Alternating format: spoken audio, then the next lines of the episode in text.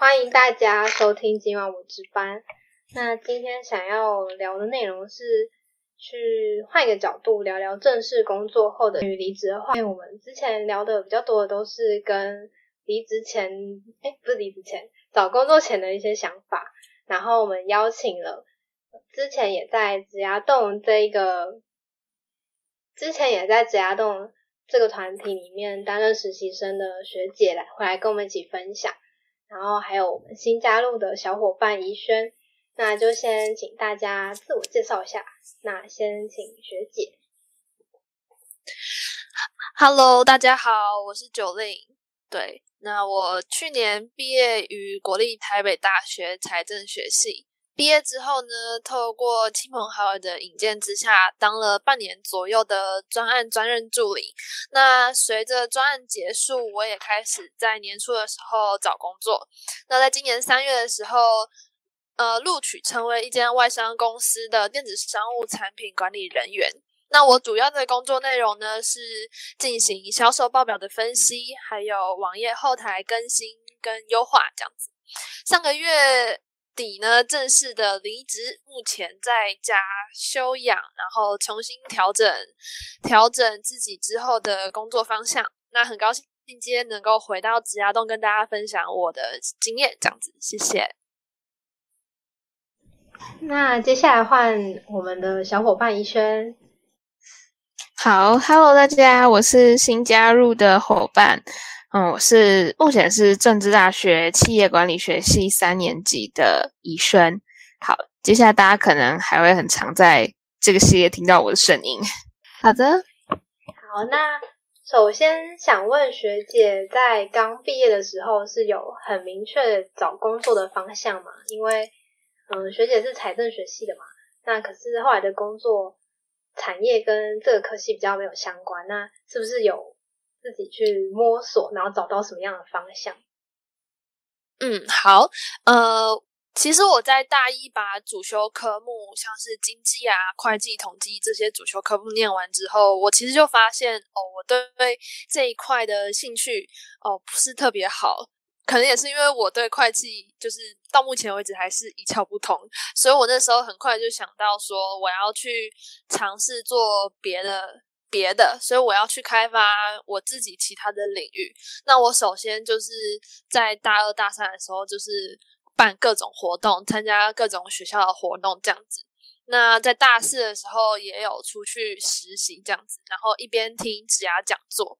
那我在实习完之后，呃，听了那么多职涯讲座，才衍生出哦，我想要当地勤。那这个算是我的目前为止人生第一想要做的工作，到目前为止都还是，只是说目前航空业因为疫情的关系，所以就没有办法，所以我就退而求其次。那因为我前面刚刚有说嘛，我大四的时候有去实习，是在行销部门，所以我之后再重新找工作的时候，我有一部分的工作呢是往行销相关的去进行投递履履历，那还有另外一部分就是从我的性格下手。我自己呢是做事情比较有条理啊，会注意到一些小小细节，然后也比较喜欢在幕后工作，所以我觉得助理这方面的呃职务也蛮适合我的。所以我那时候第二类我就是会往行政助理啊、业务助理这方面去进行履历的投递，这样子。所以刚刚学姐是说到有在当想要找业务啊，然后助理相关的工作，可是，一开始是不是想要走的是行哎地勤相关的工作？对。那当时是怎么样确定说自己是想要找地勤相关的工作的呢？因为就是和自己本科系没有相关嘛。然后，可是对于地勤或者航空业，如果是学生的话，应该也没办法。很了解到实际工作的工作内容。嗯，首先是因为我已经确定我没有要走本科系了，所以我势必要找一个工作是，他对于专业性不会要求太高。譬如说，生技公司可能就是需要有生物相关的背景，那可能就不太适合我嘛。所以我就是用这种排除的方式，慢慢去筛选出一些我可能可以做的。那我自己是一个很喜欢旅游旅行的人，我们都知道，其实，在航空业工作的话，它的福利之一就是会有员工价的机票，或者是说可能就是送你一张机票当做年终之类的。所以我那时候看到的时候，这个福利真的是让我蛮心动的。然后再加上他的工作地点可以让我有机会到外县市去，脱离我现在在新北市的舒适圈。所以其实那时候地形这个工作出现在我工作清单的时候，它一直都是在一个很 top 的位置上。我其实一确定我想要做之后，我就开始去爬文啊，看很多 YouTube 的相关的面试也好，工作心得分享也好，然后也辗转透过一些朋友去了解一些地形可能会。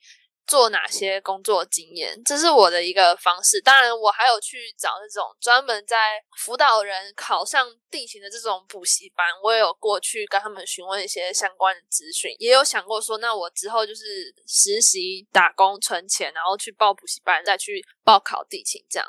那只是因为现在疫情嘛，所以这个工作我可能就是暂时还会往后放个两三年左右，再观望一下，可能等。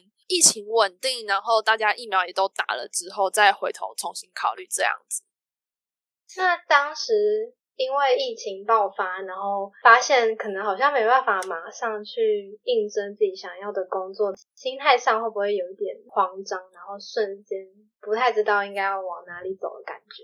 其实心态上来说，只有觉得啊，好可惜这样子。那会不会很紧张？其实也还好，因为就像我前面说，有兴趣的其实不止地勤一个，像行销我也还是有兴趣。那助理那种的，我也是可以做，所以我不觉得自己可能会找不到工作，只是没有办法做自己最想要做的那份工作。但是心态上来说，要想办法去稍微调整一下。虽然说可能没有办法像是地勤那样，一讲到我眼睛就。发亮，然后热血沸腾那种感觉。但是其实做其他工作，只要能够让我感受到哦，我有在成长，我有在进步，其实我觉得那就是会是一份好的工作。哦，那这样如果说可能要两三年后去应征地勤的话，那在这段时间会一直不断的去一直做准备吗？就是即使你已经嗯可能找到别的工作了，但你还是。会再利用其他时间，然后去准备关于定情这件事情。对啊，还是会持续的关注一些航空业的消息啊，关注各家航空他们目前的发展啊。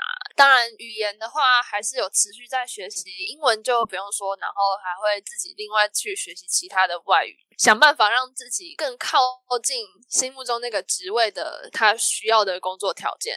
包括我现在可能在找的工作，我都会去往说，是不是可以去练习我自己的口条，或者是服务人群的类似这种工作，我觉得也蛮适合我在这段空窗期里面去做去找的。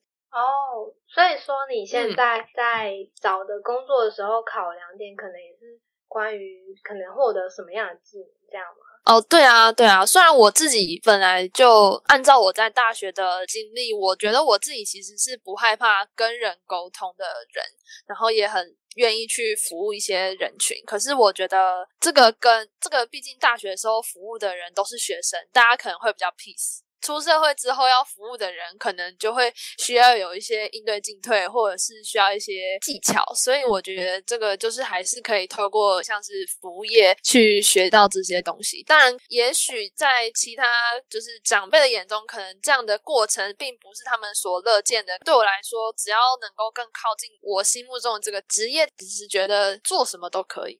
因为我之前好像是听说，人家会觉得说职涯是一个直线性的道路，会不会担心？那万一中间转职的话，可能人家会问你说，你为什么是这样子跳？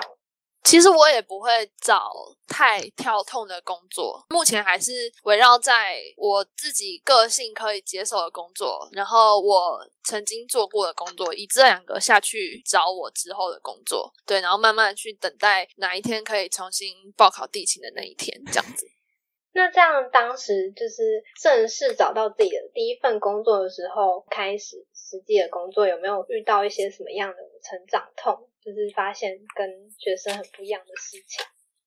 首先是我觉得是各种简称吧，不光是一些商业用语的简称，而是公司产品的简称，就是有太多太多。那在公司里面同事他们做一两年，他们其实都会有一些自己的惯用代称。其实刚开始进去的我们这种菜鸟新人其实是听不懂的。然后就是他们会讲一个词，然后你可能就是想不透。我觉得这个在我刚开始进公司第一个礼拜的时候非常的痛苦，因为他们每次开完会之后，我都要一直去问说：“哎，那刚刚讲到这个是在指哪一个产品？”这样子。那当然同事也会很热心的跟你解释，可是。解释完之后，你要怎么去吸收几百种产品在你的脑袋中？就是要靠自己下班之后花时间看官网啊，看一些公司的的资料库分析什么的，那就是要花自己的时间去整理。所以我觉得这个可能会需要花一点时间，需要把自己下班的时间拿出来利用一下。当然，如果可以在上班时间利用，这也不错。第二个就是我觉得是打字吧，打字其实有的。嗯，像有的人是中文打字很快，但我觉得，假设说之后你确定你要进去的公司可能会需要用到英文，英文的占比使用很大的话，我建议英文打字也可以一起练起来，就是之后书信来往也好啊，或者是一般的讯息回复啊、工作回复都会，但是这两个。哦，但是一开始在进去的时候，会不会这些事情都不太懂？是有人会慢慢教吗？还是这都是要自己 自己去摸索出来的？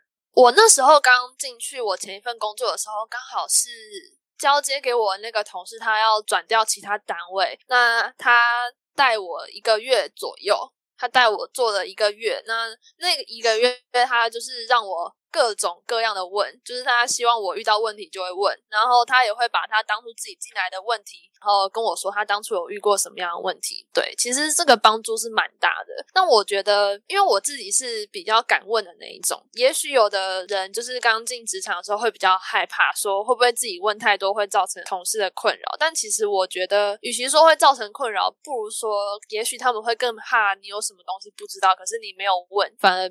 对公司之后的熟悉也不好，所以就是大胆的问，当然就是基本的礼貌注意一下，其实就可以了。这样子，因为之前好像有听说，就是有老板最怕的是员工不懂装懂。哦，对啊，所以我其实一进前一份工作的时候，我真的是放胆的问。那其实有一些比较商业用语的简称，自己 Google 一下其实是查得到的。那产公司的产品，那个可能就真的是需要自己去花时间去熟悉这样。当然，我在离职前是有熟悉公司所有产品的，对，是不是都是自己额外花时间？呃。除了需要自己额外花时间之外，其实你平常每天这样接触，你一直看，一直听到，其实你久而久之你就会习惯。只是刚开始一进去的时候，毕竟是人生地不熟嘛，你一定很多东西都不知道，没有听过，所以你才会有点恐慌。但我觉得那都是正常的啦，很很难有人说一进去公司就什么都知道，然后同事说的简称你也都知道。那我就觉得太厉害了，所以其实也还好，就是撑过那段时间，其实就还好。对啊，那如果觉得压力很大，千万不要过度压。就是还是要找到那个 疏解的管道。那这样，如果说你在工作的时候，呃，压力很大的时候，你通常会做哪一些事情？我首选就是会出去玩，我会自己安排，譬如说假日两天一夜，我就会自己去某个城市玩，或者找朋友这样子。出去玩是一个选择，再就是我每天都会运动，就我觉得运动是一个很好消除压力的方式，然后又可以达到维持身材的效果，我觉得这个是一个很棒的方式哦。然后我还会冥想，就我觉得冥想也是一种可以释放心理压力的一种想法，但就是还在还没有到真的很纯熟的那种地步，就是我觉得，但这就是可以让你心灵净空、脑袋放空的一种一种方式，就让我不用一直去想。哦，那些工作上让我很紧张的事情，心态上也比较放松，然后也会比较好睡。这样，我还蛮好奇冥想的，每一天固定时间冥想吗？就是有听过打坐跟冥想这两个有没有差别？我自己的话，大部分都是早上起来冥想，然后如果有时候觉得压力太大，才会睡觉前也再冥想一次。那我冥想的时候，其实冥想跟打坐我觉得很像，但又。不太一样，冥想其实就是你只需要去关注你自己的呼吸，最初阶啦。我目前就是还在初阶的阶段，就是你只要去感受自己的吸气跟吐气，你只要注意这个。然后一旦不小心脑袋跑去想其他事情，你意识到你再把专注度拉回到你的呼吸上就好了。那其实时间也不用太长，我觉得一刚开始大概五到十分钟，然后再慢慢去加长就可以了。哦，所以是脑袋中不能想任何事情，不是说不能，是他希望你把专注放在你的呼吸上。就这样，这样子的话，可能你就不会去想那么多让你烦心的事，然后进而让你的心态上有放松。当然，我们是闭上眼睛很安静的时候，一定会想一些有的没的。所以，就是你一意识到啊，我又在想一些有的没的时候，你就再把自己的意识拉回来就可以了。就是他也没有强制说哦，你想别的就不好，要中断，要从头什么，其实也没有，就是再把那个专注度拉回来就可以了。这样子。那你觉得你会是可能在工作上？嗯，有一些负面情绪，或者是就是遇到一些压力的时候，会影响到自己内心的人吗？还是你可以理性的切分开来？呃，我其实一开始遇到工作上的负面情绪的时候，我首先我会把这个工作的情绪跟我下班之后带回家，我会先做一个切割，我尽量不把工作上遇到的负面情绪带回家里。我希望就是可能在。通勤的路上，我就把它消耗掉。但其实这也关系到我后来为什么会离职，就是因为我发现这个负面情绪，我回到家之后我也消化不了。可能也是因为那时候三级警戒，大家就是在家上班，然后我发现我没有办法切割我上班跟我回家的这个环境的时候，这个状态就越来越影响我这样子。那我当然也是会试过很多方式，譬如说运。继续运动啊，然后可能更长、更长的出去一个人走走、爬山，或者是跟同学朋友分享这些这些杂七杂八的事情。可是我会发现说，就是回到自己静下心来的时候，你会觉得就是心里有点不痛快，然后你又不知道怎么办。这时候你才会意识到说，嗯，是不是这个工作有什么问题？这样，就是开始去想说，这个工作是不是没有那么适合自己。这样，嗯，对，因为其实不适合的工作就像不适合的人一样，你一开始你会觉得好像没什么，但时间长了，你就会发现其实会有点不知道怎么继续下去。当然，不是说一觉得不行就直接说放弃，直接换别的，而是应该先尝试一下，是不是真的是。有这个问题，然后去发现这个问题之后，再来想说，那我是要选择转调单位，还是我真的要离开这间公司？这样子。那当时是可能是什么样的地方让你觉得这个工作可能嗯开始让你有一些负面的情绪，或者和你想象中不符合的地方？OK，首先是就是我这个人其实蛮重视人跟人的交流的。对，那我第一个遇到问题就是，呃，同事个性都很好，没有什么问题，只是说，就是譬如说，我们中午可能要一起吃个饭，一起下去买东西，买午餐，然后我觉得这么简单的事情，可能划个椅直接问就可以了，可是。在我们公司，大家都会继续用呃软体传讯息。我会觉得说，你为什么要传一个讯息给我，叫做中午要吃什么？就想说我不是在你旁边吗？这也不是公事啊，你其实可以直接问我，这样我们之间会再有更多一点交流。可是没有，就是大家都是用文字，对，所以我会觉得哦。这个这个交流有点少，就变成是说，我真的在跟他们进行进一步交流的时候，其实是没有的。就对我来说，他们就很像是就只是同事，我会觉得交流太少，我没有机会开口去问他们什么，对，然后就变成说，慢慢的压抑自己，然后。搞得我 我自己也会开始用文字想说，这是不是他们习惯的方式？就开始用文字问他们说，老板要请我们喝东西，然后大家可能就会讨论说你要喝什么，你要喝什么，然后就变成是说都只是在 Skype 上面讨论，或者是 Line 上面讨论，就是也没有真的讲到话。我觉得其实就是有点像是科技冷漠的感觉，就是我就在你旁边，可是。这么简单的话，你都没有办法直接跟我说，我会觉得好像没有办法更进一步的让我觉得对你有好感，这是一个我自己的卡关啦。对，然后再就是效率吧，我其实蛮重视做事情的效率。那刚好我负责这个工作，其中之一就是要记录我做的产品优化有哪些，包括价格的调整啊、网页图片的调整什么的。那那个其实。一开始会觉得，嗯，我有记录到是很好的，然后很有很有成就感，但后来。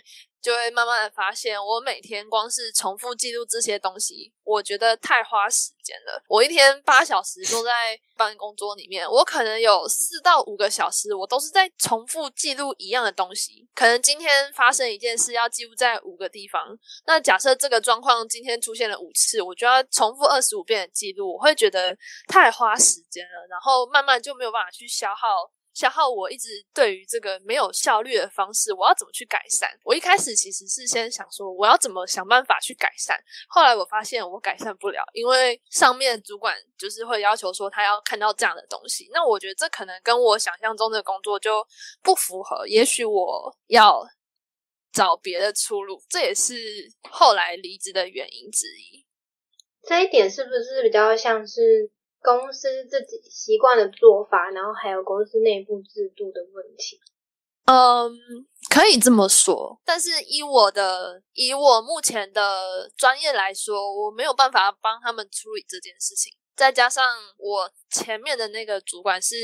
他不想接受这样的改变，这样的工作模式就是由他建立起来的。可是，也许他自己建立起来之后，他自己没有执行过，他不知道这样重复的记录其实是蛮浪费时间的。因为毕竟公司也是花钱聘了一个人坐在这里八小时，可是他却五个小时都在重复做一样的事情。其实我是觉得这样很没有效率，因为我自己是不太能忍受这种没有效率的事情一再发生，所以。呃，再加上其他的因素，到后来我就决定说，我要离开这个地方。我觉得是不是因为可能一直在花花很多时间做比较繁琐的事情，然后可能在之中又得不到成就感，然后就心里会觉得有点烦躁。对对，这其实就是大概占我离职因素的大概有四成到快五成，就是会让我觉得已经没有成就感了。然后也没有什么新的挑战，因为我每天就是记录那些东西。那你说其他工作项目有没有办法接受新的挑战？其实有可能有，但其实做了半年，其实都还是在做一样的东西。应该是说，其他更进阶的东西是没有要开放给我这个职位职缺来做的，所以我就是会。假设说我这个工作，我打算要做到我考到地勤为止，我可能要每天重复记录不知道多久，然后一直到这样两三年，这样三四年，我觉得我应该会疯掉。那这样是不是其实有时候还是会接到新的任务，或是学习到新的东西？可是是占整个工作的时间里面，然后它的比例是很少的。其实我一开始。进去第一个月的时候，我接触到的所有工作项目，一直到我离职前都是一样的，就是没有任何的新增或者是减少，就是一直都是在做一样的事情。其实我一开始人事部那边在面试的时候，他们就有说过，说这是一项比较重复的工作。我那时候其实在想的事情，其实是我是不是每天做一样的事情？我没有想到的是。我是一样的事情一天做很多遍，这个感觉是不太一样的。因为其实我追求稳定的工作也是我可以做的，就是我不太会去抱怨说我每天都做一样的。因为其实我自己也很常吃一样的东西，所以我觉得那感觉蛮像的。但其实我后来发现，我可以每天做一样的事情，但我不能一天做很多一样的事情，大概是这样。所以那时候就这算是。嗯，大概占快一半的离职原因。当然，还有另外一部分是同事，还有我自己对于职涯有更深一步的想法。对我自己之前也是，可能在就是在实习的过程中，然后觉得好像都一直在做重复的事情，然后就觉得很，就是会莫名觉得很烦躁，然后觉得啊，好无聊哦，又要做这个，好麻烦哦。就是其实它是一件可能没有什么难度，但是。做起来很麻烦，然后又很繁琐，我就在我就会想说，那到底是我撑过去就好，还是其实就可以直接离职？嗯，我觉得可以看个人诶。像假设说今天我我就这样一直重复的做下去，其实也没有不行。但是假设加入其他的因素，譬如说最实际的薪资，再就是跟同事的相处，再就是你对于自己职业未来的期待，这些因素加进来之后，你就会发现，哦，我不行。我那时候是这样，就包括是可能那时候还是会在下班之余，还是会跟其他大学的同学聚餐啊，然后大家就会彼此聊大家在做什么。然后当你看到别人都眼睛在发光的时候，然后你自己就是，哦，对啊，我就是做这样，然后我就会不开心，我会觉得我的工作怎么可以那么不精彩，那么的乏味。连要说什么新的挑战也没有，说被骂也没有，因为其实也没有什么好被骂的，因为就是你都做一样的事情，对啊，你就只是每天扛错加 C，Ctrl 加 V，其实这个动作我觉得不一定要大学毕业的人来做，我觉得其实实习生也可以做，我那时候是这样觉得。我自己身边的人好像朋友都是偏痛苦的在工作。好像没有眼睛发亮的人，但可能他们的理由不一样啊。就是可能有的人是要加班，然后有的人可能是他呃每天要上好几百个素材，又要面对很多不同客户，然后压力很大。所以我有时候也会想说，会不会其实不管每一个工作都是有这样子很痛苦的事，然后就是应该要去忍受那些事情。我觉得还是可以看。到底有没有影响到你的生活吧？因为我那个时候是已经很接近在影响我的生活，我会觉得就是我做任何事情都没有办法改善我睡不着这件事，然后睁开眼睛就是一堆负面的情绪，我觉得这样很可怕。然后就是。自己心里是不开心的，我觉得那个不开心的感受很强烈，不是说我睡一觉，明天起来再去想办法解决这个不开心感就会不见，而是他会就一直都在那里，你一直看得到他，你就会觉得排解不掉啊。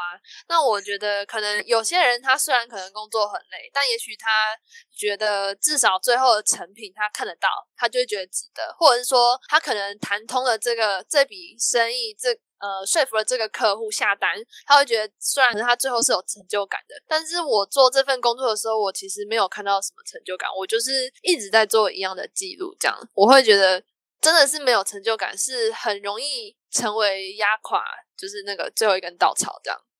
那我觉得这样听起来是不是那个不开心会让你，比如说你今天早上起床，你会很不想要去上班吗？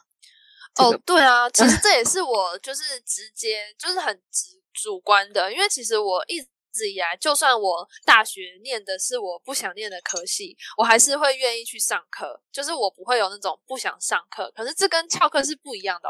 翘课是因为你可能有别的事想做，你今天就是想睡觉，你今天就是想要出去玩。可是我不想上班，是我明明也没有别的事要做，我也没有想睡觉，我也没有要出去玩，但我就不想要进去那个公司，我不想要回到那个环境。就变成是有这个情绪的出现，然后你就会开始意识到之后，你在想说是发生什么事了，然后很像剥洋葱那种，就开始去看一下到底是发生什么事，然后最后才决定说，嗯，我要离职，而且不是转调部门就可以解决的那种。对啊，那这个情绪或是这个状况，学姐有跟就是同公司的人就是提过吗？或是他们有这样的状况吗？哦，有哦，像是我。前一个公司在跟我做工作交接的那位同事姐姐，她其实就是跟我遇到一样的状况，只是她她可以那时候公司还有其他部门的缺，所以她就转调其他部门。那可是到我的时候就已经没有其他的缺了，所以我那时候就是也很就是很直接的确定说，那我就是会离开这样子。其实也不是只有我有这个想法，据说就是在我这个职位上。这前几位同事也都有出现类似的想法，对吧？所以可能真的是有点制度上要需要去做调整，也不一定。对，那嗯，因为这个工作大概做了半年嘛，那当时离职的时候有什么事情让你觉得有点挣扎吗？我觉得就是出社会之后最主观的就是钱。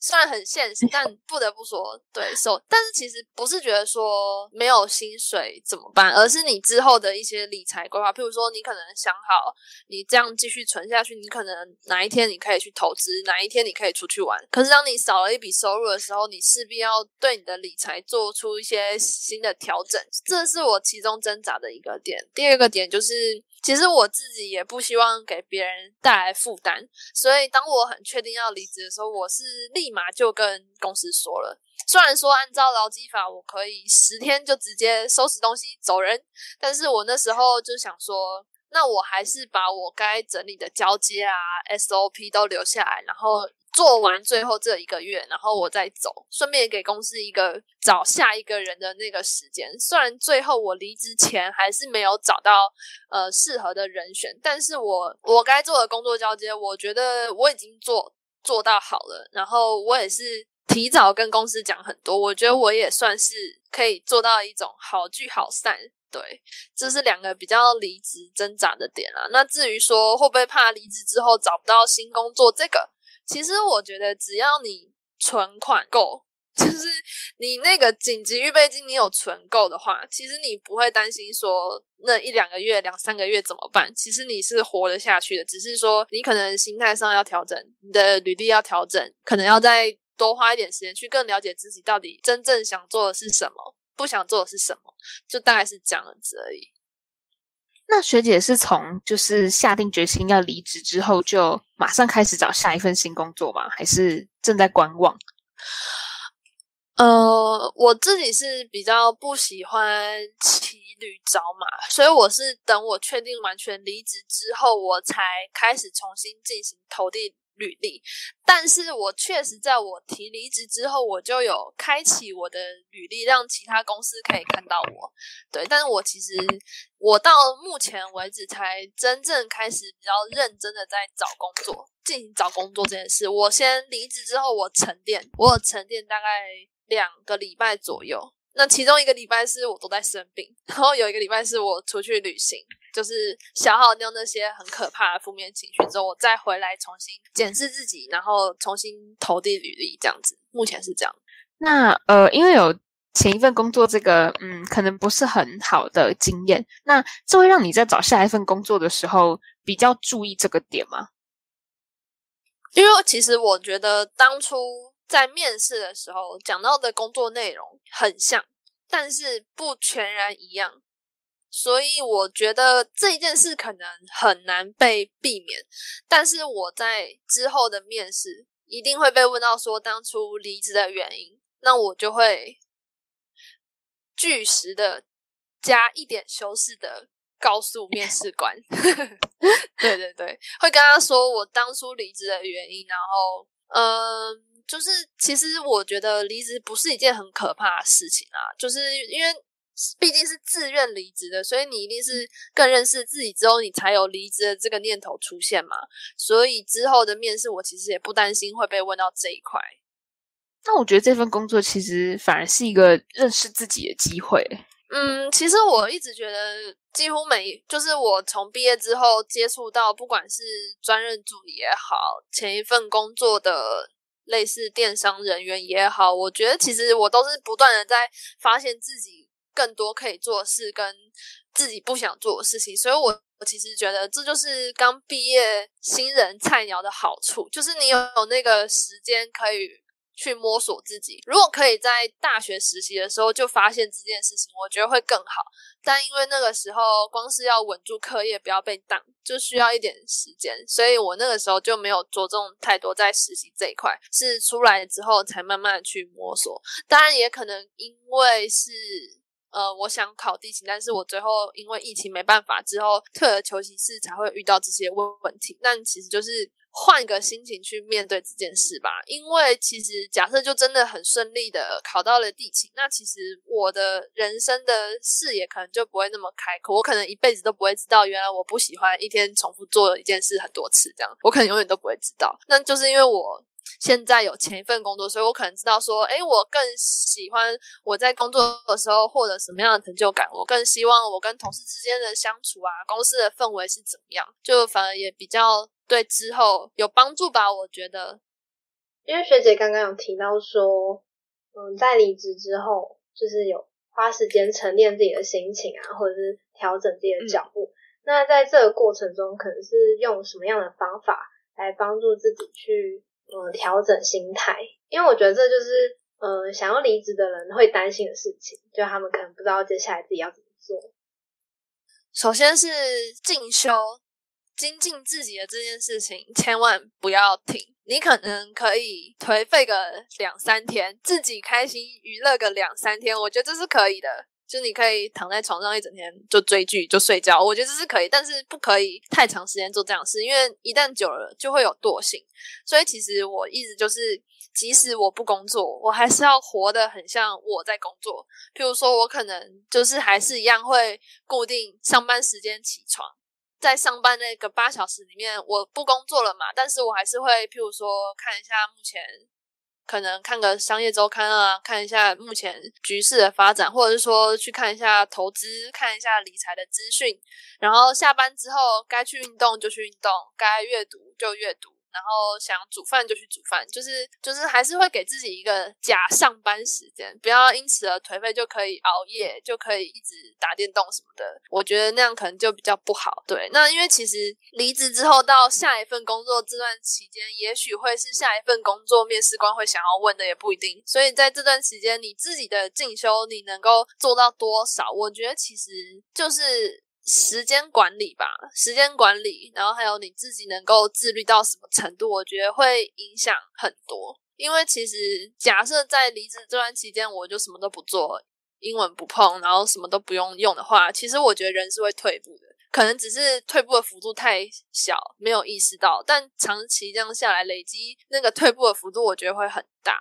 那可能也是因为我自己的个性的关系啦，我比较不喜欢让自己无所事事。我可以接受，可能需要极度一两天就是耍废到不行的那种，就是这是一定会的嘛。那可能，但是其他时间就是还是要回归正常人的生活，不然这样其实家里难免长辈看到也是会碎念个几句嘛。那如果想要逃避这些闲言闲语的话，自己其实就是要先做出来给他们看，说你你不是离职之后就开始很颓废，你还是有在做一些。事情去帮助自己进步，然后去学习新的东西，我觉得他们可能就会比较不会想太多，或者是碎念太多这样。那你在执行这些事情的时候，还还有进修的计划，是有先事先想好，然后跟去制定的吗？像我现在就是。早上起来，然后我还是就是会吃早餐啊，然后就开始会看一些周刊，然后可能 check 一下我的履历啊，然后看一下一些公司的资讯啊，这是我每天都会做的。离职之后，偶尔小放松，这也是可以的。你说有没有事先规划？其实我觉得还真的没有，因为其实我现在在做的事就跟我之前在上班的时候是一样的，只是我上班那八小时被我空出来之后，我可能就可以拿来做更多的事情。我以前可能是一三五英文，然后星期二日文，星期四德文这样，那我现在就可以，可能下午的时候就看一。看日文啊，晚上看英文，我就不用隔那么久才去碰一种语言，就是我学语言的进度可能就更快。对我来说，多出来这些时间善加利用。看你本来喜欢做什么，你就把它极致化。譬如说，有的人可能就喜欢研究投资股票那些的，他可能可以拿出一部分的时间多精进这一块，让自己在这一块就是有更新的认识。更多新的观念加入自己的生活，这样的话其实就不会是损失。就是离职之后，你的生活其实不是带给你损失，而是让你有更多新的东西可以加入你的生活，变成是你下一份工作的养分。这样子，你可以往这方面去想。我觉得，如果离职之后，或者是说，譬如说你已经找好，你已经确定好你下一份工作想要做什么事情的话，你可能就可以事先在这一段期间。默默继续往那方面去进修，对，像我现在大概就是这样，就是我我的目标还是定在地勤那边，所以我现在就是很专注在我的英文、我的日文、我的外语这一块，对啊。那目前暂时如果想要找下一份工作的话，可能会想要往哪个方向吗？可能会往服务业或是业务之类的工作。这两个工作类型，就是真的是需要跟人有很大的接触。我觉得对我之后，假设未来我是地勤的话，我就可以有更多的方式可以去应付那些旅客，这样 会比较知道怎么应付。OK，这样地勤就第一线面对很多人。对啊，对啊，所以我就想说，迟早都要面对人的，早一点面对也是面对啊，对啊。那你有看过就是关于地勤的一些职涯访谈吗？呃，有，但我大部分都是在 YouTube 频道上面看的。对，但是有些就是他们访谈的呃出来的结果都大同小异，也是常有的，所以可能会慢慢的再去多爬一点文，或者是透过朋友多问一些我想知道的这样。但是目前地形还是先放在心里，还没有浮上台面，就是默默的在耕耘。对对对对，默默的，就是学好英文，看起来很像是为了下一份工作，但其实也同时是为了地勤，没有错，大概是这个概念。那我想问，就是有一些人在两份工作就是中间的那个空窗期会有一点焦虑，那你觉得你会给自己一个期限吗？就是希望自己能够在大概这个时间内找到下一份工作？因为其实我自己的话，我。是都会固定去存，我的理财里面有一个叫做紧急预备金。那这个紧急预备金其实就是为了防止有这样的状态出现，所以我会看我大概那里面的钱可以支应我多久多长的生活费，然后大概去估算一下，那我可能要用什么样的态度去面对我找下一份工作。譬如说我可能只有一个月的生活费可以支应的话，那我可能就会非常积极。疯狂投履历，但是假设我有两到三个月的话，我可能投一个月，我会先沉淀，重新审视我的履历，然后重新认识自己的优缺点啊、长短处啊、适合什么不适合什么之后，到第二个月再开始慢慢的去稳定投履历，投真正自己看到有喜欢的履历，而不是随便的投这样。我可能会这样焦虑的话，我觉得还是要看个人诶，因为我自己的话，是因为我之前从小累积的这个储蓄的概念，让我现在可以不用很紧张。那我不知道其他人的状况是怎么样，所以总归一句，存钱很重要。就当没钱的时候，没有不喜欢的工作了。对，其实可以这么说，当你不是被选择那个人的时候，你你就可以去选择自己想做的事嘛。但当你今天没有其他方法的时候，你就只能是那个被选择的人，而不是那个选择别人的人。这样，如果有本钱可以等的话，就可以真的等到自己真的真心想要工作的时候再去。但如果好像就是没办法的话，那就只能真的现在要广撒履历之类的。嗯，像像我现在的话，也没有到疯狂投，但有逐步在增加我投履历的次数。对我可能一刚开始的时候是可能一个礼拜投个两间，但我现在可能一个礼拜投个三四间。那其实没有回应的话也不用担心，因为现在确实工作本来就比较不好找，然后再加上自己的工作经历其实也没有到很长，所以我其实说什么时候那个适合自己的工作会出现，就是时间上。那当然真的不行的时候，其实打工我也是很愿意去的，因为我觉得打工。没有不好啊，就是他还是可以学到很多东西。我觉得，我觉得如果是一些公司有开实习或者约聘的缺，好像其实也可以尝试看看。因为我觉得有时候就像你刚刚说的，可以你有兴趣的地方其实蛮多的嘛。如果能够在短时间内然后试试看的话，我觉得也不错。其实也不会说到完全不愿意去尝试。新的领域，只是说我会想要更审慎的去看，爬更多的文去看这间公司出来，可能之前离职的同事出来的评价是什么，或者是说这间公司之后的发展可能会是什么样，或者是说公司的环境啊是什么之类的，我就会更谨慎的去。选择我的下一份工作，这样当然是不会画地自限啊。我觉得到底一个人有多少可能，反正就是都不知道的，所以很多事情其实都是要去试了才知道，对啊。但是去试的那个心的态度是肯定的。当我决定要去试的时候，我就会很认真的去完成上面交代的工作。对我觉得心态上要自己能够去做那个调试，蛮重要的。那当时有没有就是考虑很久啊，或者是就是马上果断的决定，就是自己就是要离职？我第一次出现的点是在家上班的期间，就是嗯，因为下班之后我还是在我房间，然后我还是看得到公司的电脑，我还是看得到公司的简讯，我就觉得很离不开那个环境。所以我那个时候其实当下我第一个想到的是说，会不会其实这样的情绪其实是来自于，因为我是在在家工作，我环境切开不了，所以我觉得这样很可怕。所以后来一变二级之后，可以回公司上班，我就特别去。观察我心里的这个情绪，因为又回到公司上班，表示应该又可以重新切割。可是我后来发现，嗯，还是不行。这个时候就是我那时候其实就蛮果决的咯。回去公司上班一个礼拜之后，我就提了，我就直接写信给人事主管，还有我上面的主管，让他们知道我有这个打算。当然，他们也有找我去谈，然后希望可以就是把我留下来，或者是让我再多做久一点。那我那时候其实已经很肯定了，就是因为还有其他的因素啦，所以就真的是蛮肯定说，我不想要继续在这个环境里面待下去。这样，那一知道我要离职之后，就是跟我交接的那个同事姐姐，她就说做得好，她反而是很高兴我有这样的认知，就是不怕离职这件事情。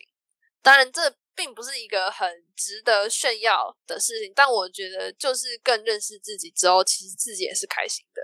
对，我想问的这个算是比较题外话，就是我刚刚突然想到说，学姐有学这么多外语嘛？那因为我自己是有转过系的人，所以我想问学姐说，当初在大学的时候有考虑，就是可能转到一个比较跟地勤比较接近的系吗？呃，因为我那时候意识到我想做地形的时候，其实已经大三快大四了。那个时候在转系，其实意义上来说，就就可能没有那么重要。因为大三、大四在转系，其实真的太少了。然后转系过去之后，可能就会。影响到之后毕业的打算，所以我那时候就没有想太多，就是只直接继续用学外语的方式，还有其他管道去认识地勤这样子。那其实我那时候一开始大一，呃，学完主修科目，我一发现我没有兴趣的时候，我其实就有想过，我不如。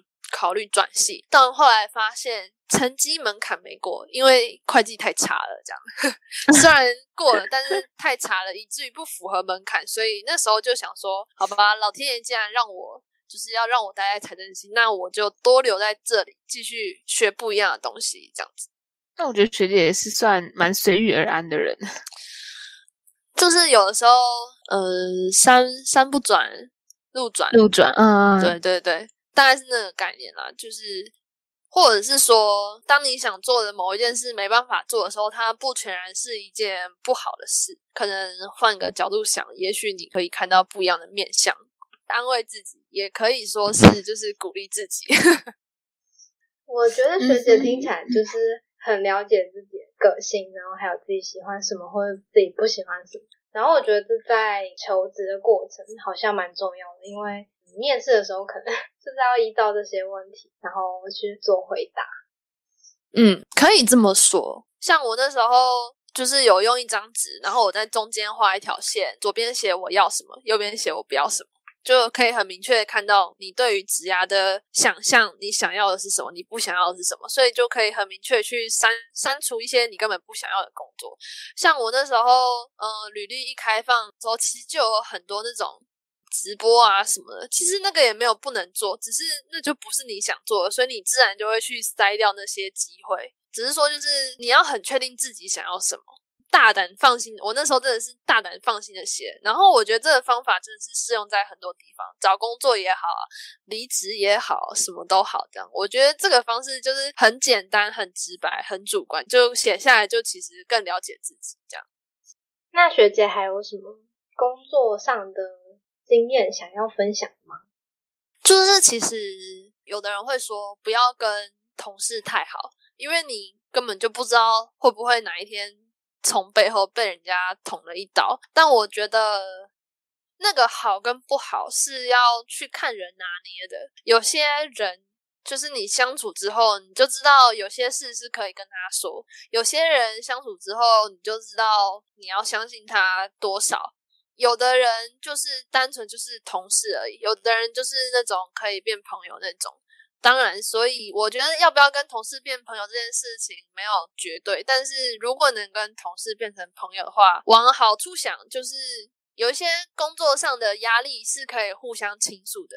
他们是跟你在一样环境，所以他们是能够最能了解你这个压力的人。呃，就像我的那位交接的同事姐姐，我们现在也还是有联络，就是还是是维持友好的朋友关系。但其他的同事可能就是点头之交这样子。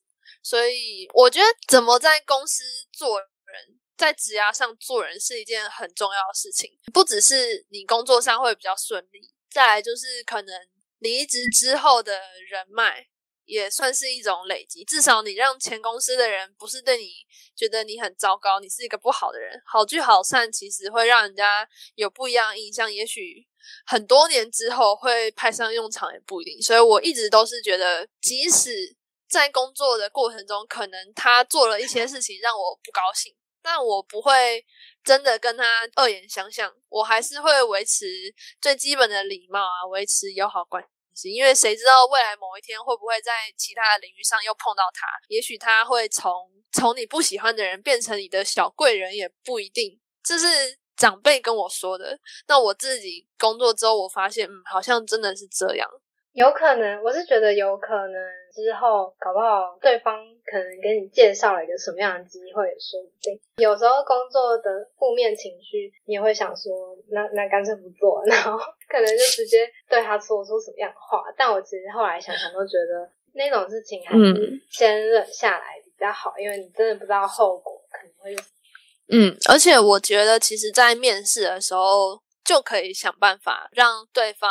对你留下好的印象，像我之前在一间科技公司面试助理的时候，其实对方是他们很喜欢我，可是他们觉得他们开出来这个职缺适合有更丰富经历的人，所以他们那时候跟我说的是说，如果将来他们公司有其他职缺觉得适合我的话，他们会优先通知我。我确实后来也有收到这一份通知，可是那时候我已经就是接受了我前一份公司的录取。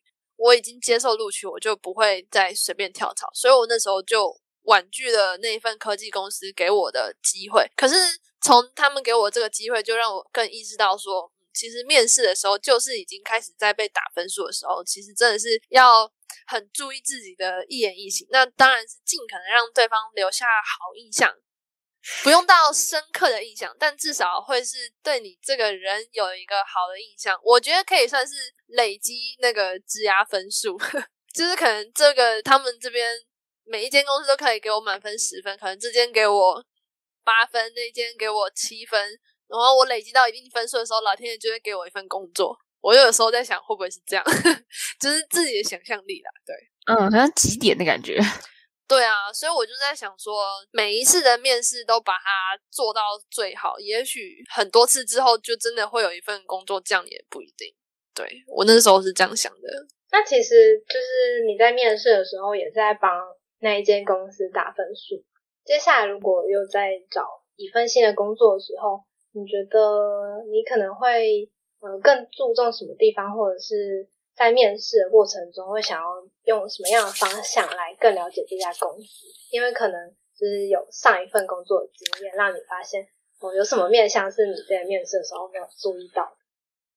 其实我应应该是说，我一定会问是公司的氛围，我会希望公司的氛围是再活泼一点的，就是同事跟同事之间是可以再热络一点的，不用说到。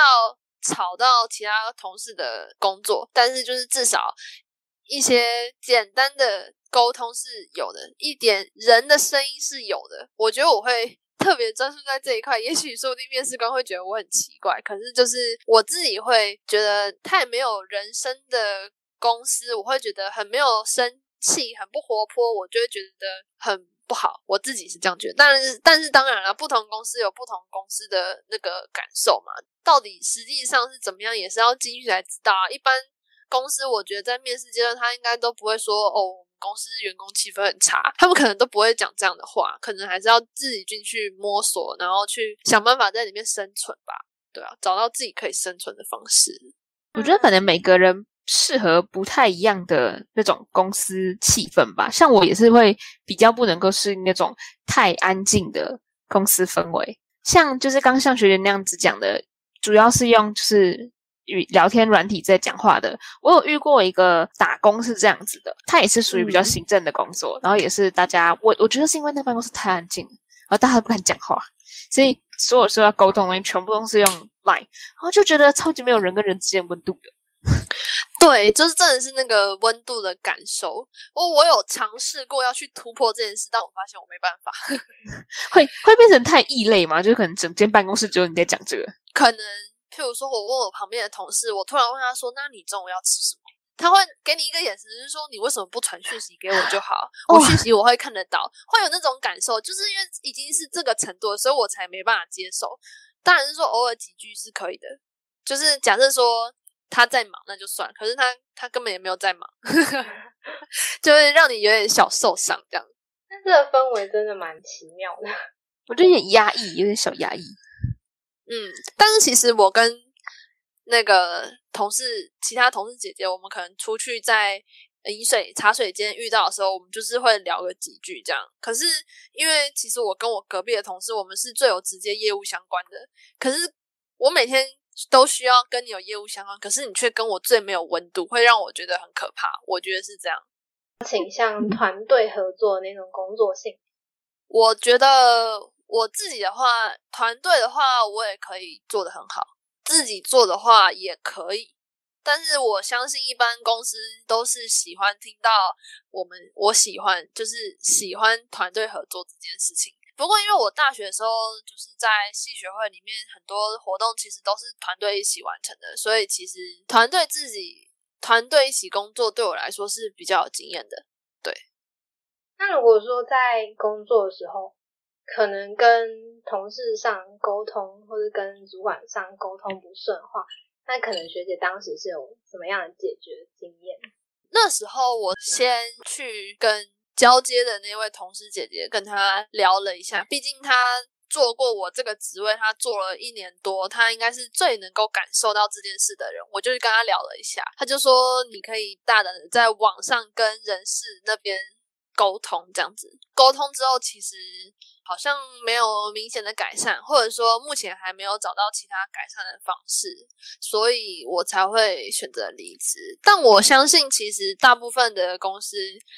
勇敢的反应是好事，你要让人至少要让人事主管知道这件事情。假设说你可能是跟你的直属主管有一些摩擦，有一些纠纷，有些不能没合的地方，可能跟人事部那边先进行一部分的沟通。然后请他们从中做协调吧，因为我觉得这应该也是人事不宜的工作之一，所以我觉得跟他们反映应该是一个不错的管道。只是说你反映的时候，到底要照实去反映，还是说你要加一点委婉修饰什么？我觉得要看公司的整个氛围。我觉得，我所以其实可以不用直接跟主管 正面的 对接对谈。